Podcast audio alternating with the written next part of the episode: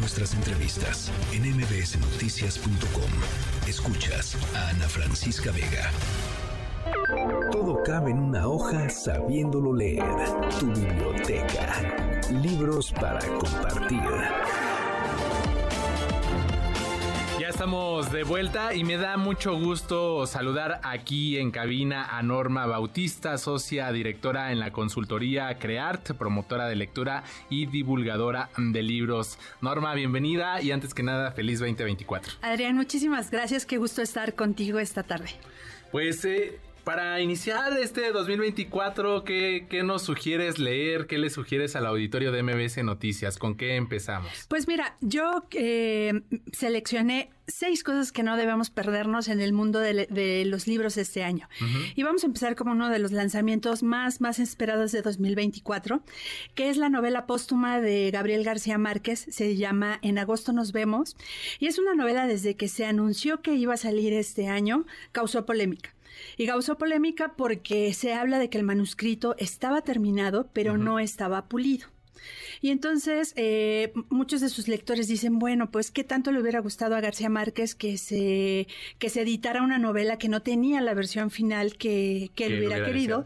Claro, porque se sabe que él metía mano a los manuscritos hasta el último momento antes de entrar a imprenta, le seguía metiendo mano. Y pues bueno, hay que estar al pendiente de ese que es uno de los primeros grandes lanzamientos. El segundo es que vuelve a, a las librerías eh, Matt Haig, Matt Haig es el autor del libro La Biblioteca de la Medianoche. Desde 2020, este libro no ha abandonado las listas ni los escaparates de los libros más vendidos en México. O sea, ¿sabes lo que son cuatro años de estar entre los libros más vendidos? Es realmente todo un fenómeno tanto en México como en el extranjero y se había tardado un poco en sacar una nueva novela y viene este año con La vida imposible.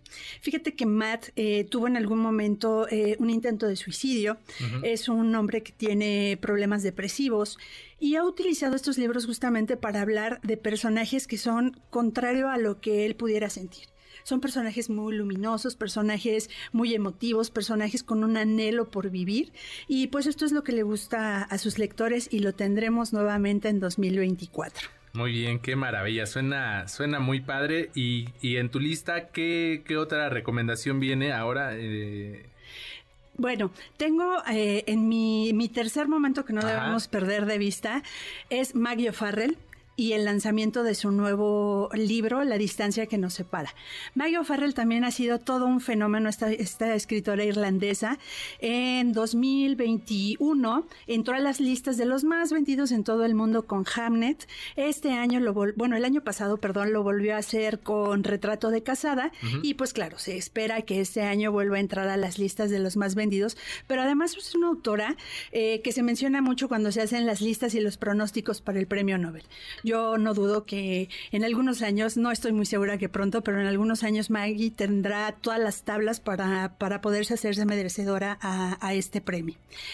Un cuarto momento, y te decía yo que este es el momento de romper el cochinito, porque se, se, conmemora el centenario de la muerte de Franz Kafka. Y te decía yo que cuando se cumplen 100 años se liberan los derechos de publicación. Esto quiere decir que es gratuito para casi todo el mundo poder editar eh, los libros de este autor y entonces nos vamos a encontrar ediciones preciosas casi en cualquier lado. Entonces, ahorren para eh, cuando empiecen a salir y véanlas porque son ediciones conmemorativas que no vamos a encontrar en otro momento y que además sería importante tenerlas dentro de, la colección, ¿no? Claro, claro, sobre todo para los coleccionistas.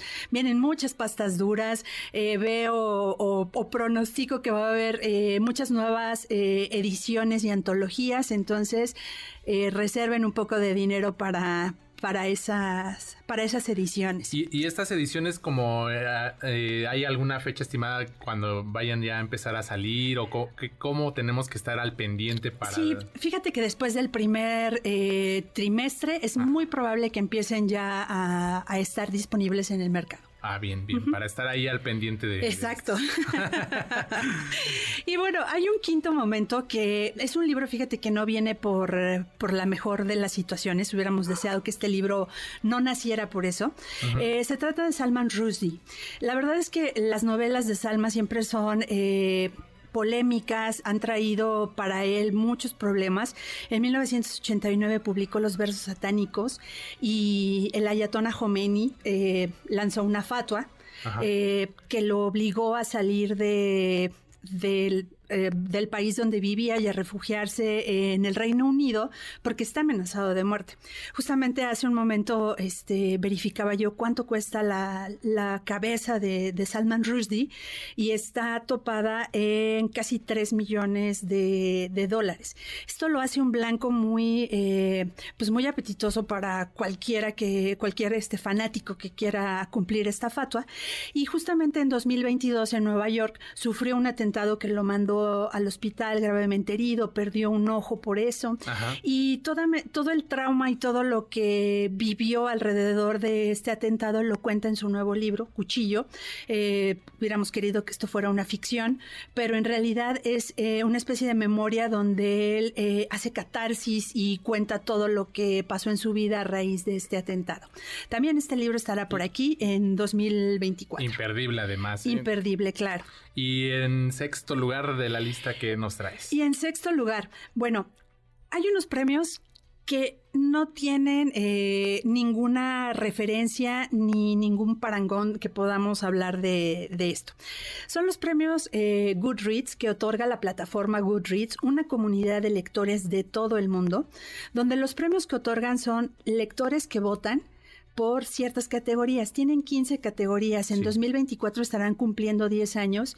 Y en la edición número 24, casi eh, 8, 6 eh, millones de personas, casi 6 millones de personas votaron por eh, los, los, libros que estaban premiados y eh, digo que estaban nominados y al final, bueno, tuvieron 15 ganadores.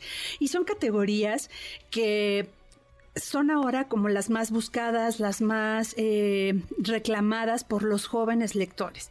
Antes de empezar esta, esta colaboración hablábamos de que hoy como nunca los jóvenes están leyendo mucho, mucho más y eso debemos agradecerlo porque son eh, nuevos géneros que están creando eh, nuevos públicos lectores. Y estamos hablando de el romance, de la fantasía, del misterio, de la ciencia ficción, del horror, de la fantasía para, para adultos, del romance para adultos. Entonces, eh, estas categorías, estos libros eh, suelen convertirse en bestsellers. La Biblioteca de la Noche nació de, de esta lista y como ese, eh, muchísimos.